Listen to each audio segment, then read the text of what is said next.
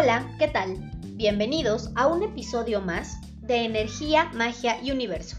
Mi nombre es Victoria y en este podcast encontrarás información que te ayudará a hacer más entendible y divertida tu experiencia de vida.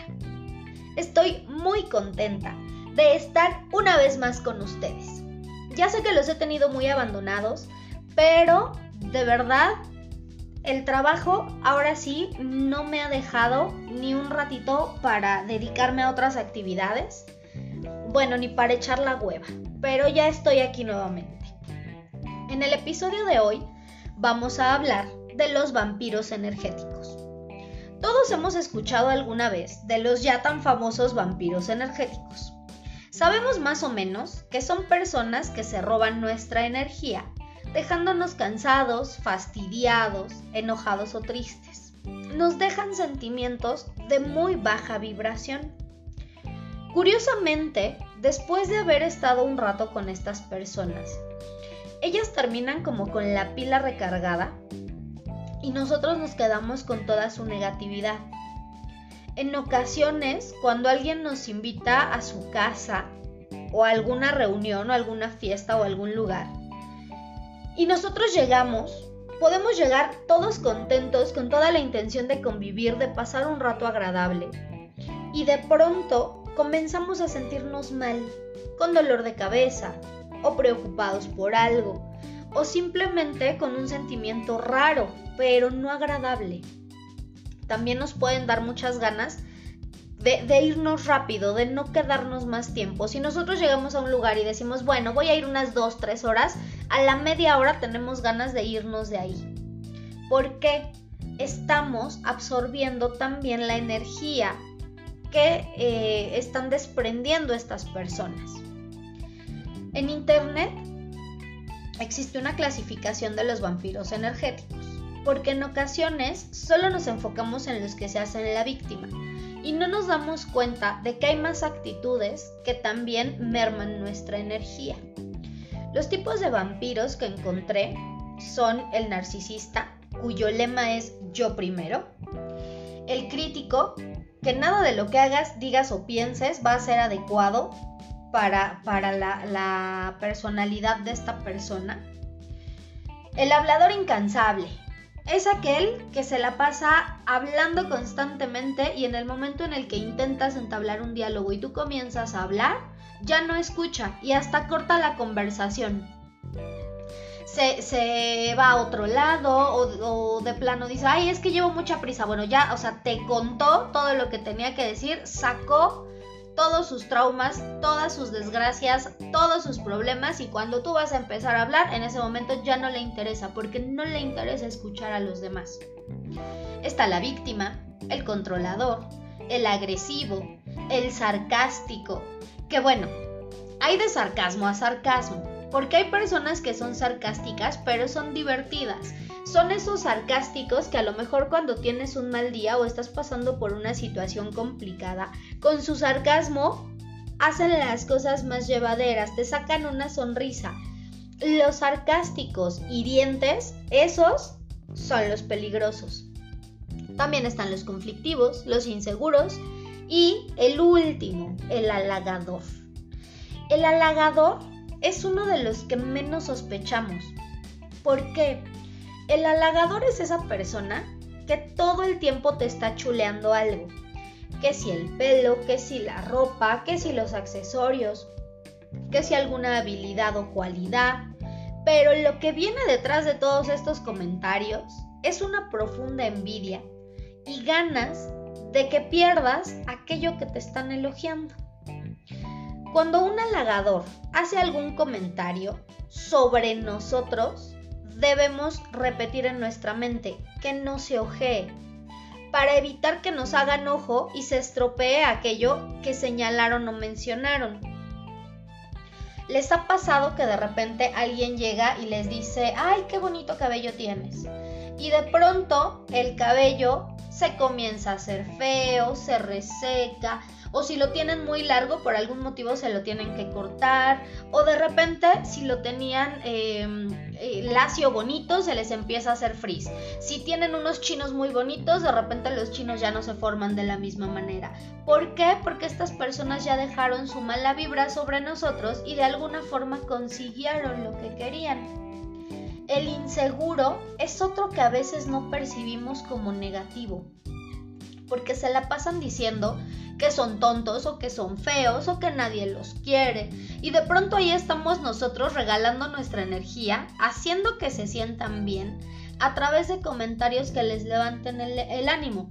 Pero ellos terminan alimentando su ego con nuestra energía.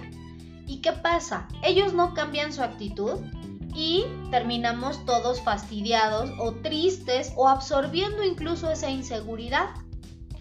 Los vampiros generalmente se sienten atraídos por las personas empáticas. Las personas empáticas son todas aquellas que eh, sí suelen ponerse en, los zapatos de los demás, pero no nada más como eh, diciendo, ay, yo entiendo lo que te está pasando, sino que realmente se imaginan viviendo esa situación y pueden llegar a sentir el dolor que la otra persona está sintiendo o la frustración que la otra persona está sintiendo. Pero ¿qué pasa?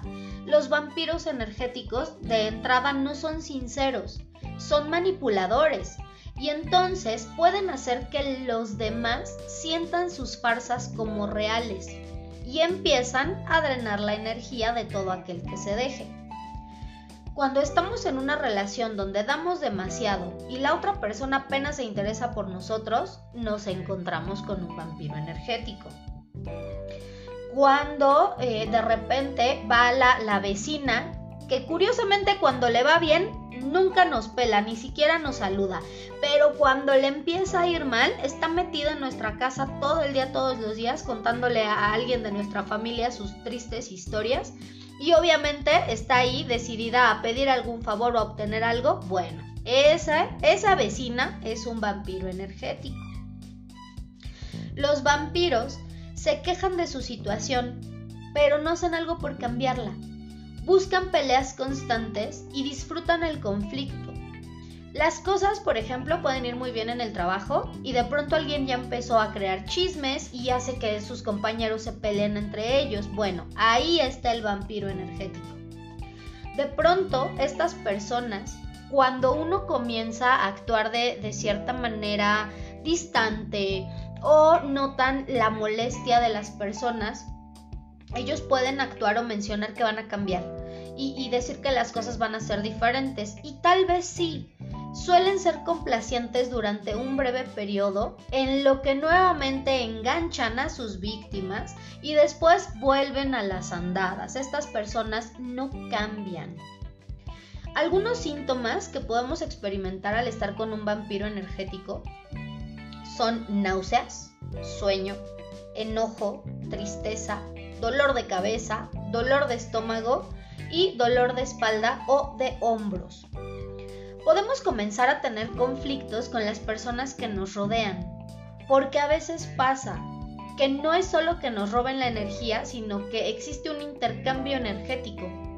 Ellos se llevan la energía bonita y nosotros absorbemos la energía fea. En algunas tiradas de tarot me he encontrado con que el consultante no tiene ningún trabajo de brujería, más bien su entorno no es el mejor y esto le está causando ciertos conflictos.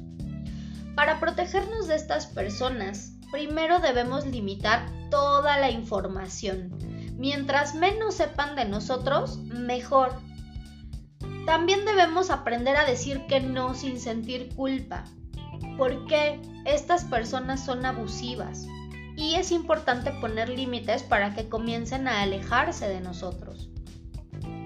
Meditar refuerza nuestro campo áurico y esto nos ayuda muchísimo, porque al estar vibrando alto es más difícil que nos encontremos constantemente con estos roba energía.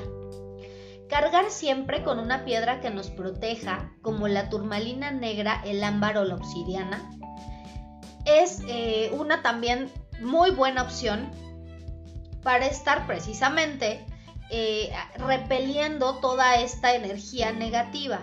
En caso de no poder cargar con una de estas piedras, podemos cargar siempre con un limón y cambiarlo cada que se seque o se haga feo. Después del baño podemos enjuagarnos con un preparado de vinagre y sal disueltos en 2 litros de agua tibia. De esta forma nos quitamos la mala vibra y al terminar el baño podemos tomar una infusión de menta, manzanilla, anís o hierbabuena. Y bueno, la más efectiva, aunque a veces no es la más sencilla, pues es alejarnos por completo de estas personas. Y digo que a veces no es la más sencilla, porque no vamos a dejar el trabajo, la familia o algún grupo de amigos solo por una de estas personas incómodas. Entonces, eh, ya una vez que tenemos toda esta información, pues bueno, lo que nos queda es comenzar a aplicarlo en nuestro día a día para empezar a ver cambios positivos, para empezar a avanzar y sobre todo para empezar a rodearnos de personas que realmente nos van a estar aportando cosas buenas y que nos van a ayudar a crecer.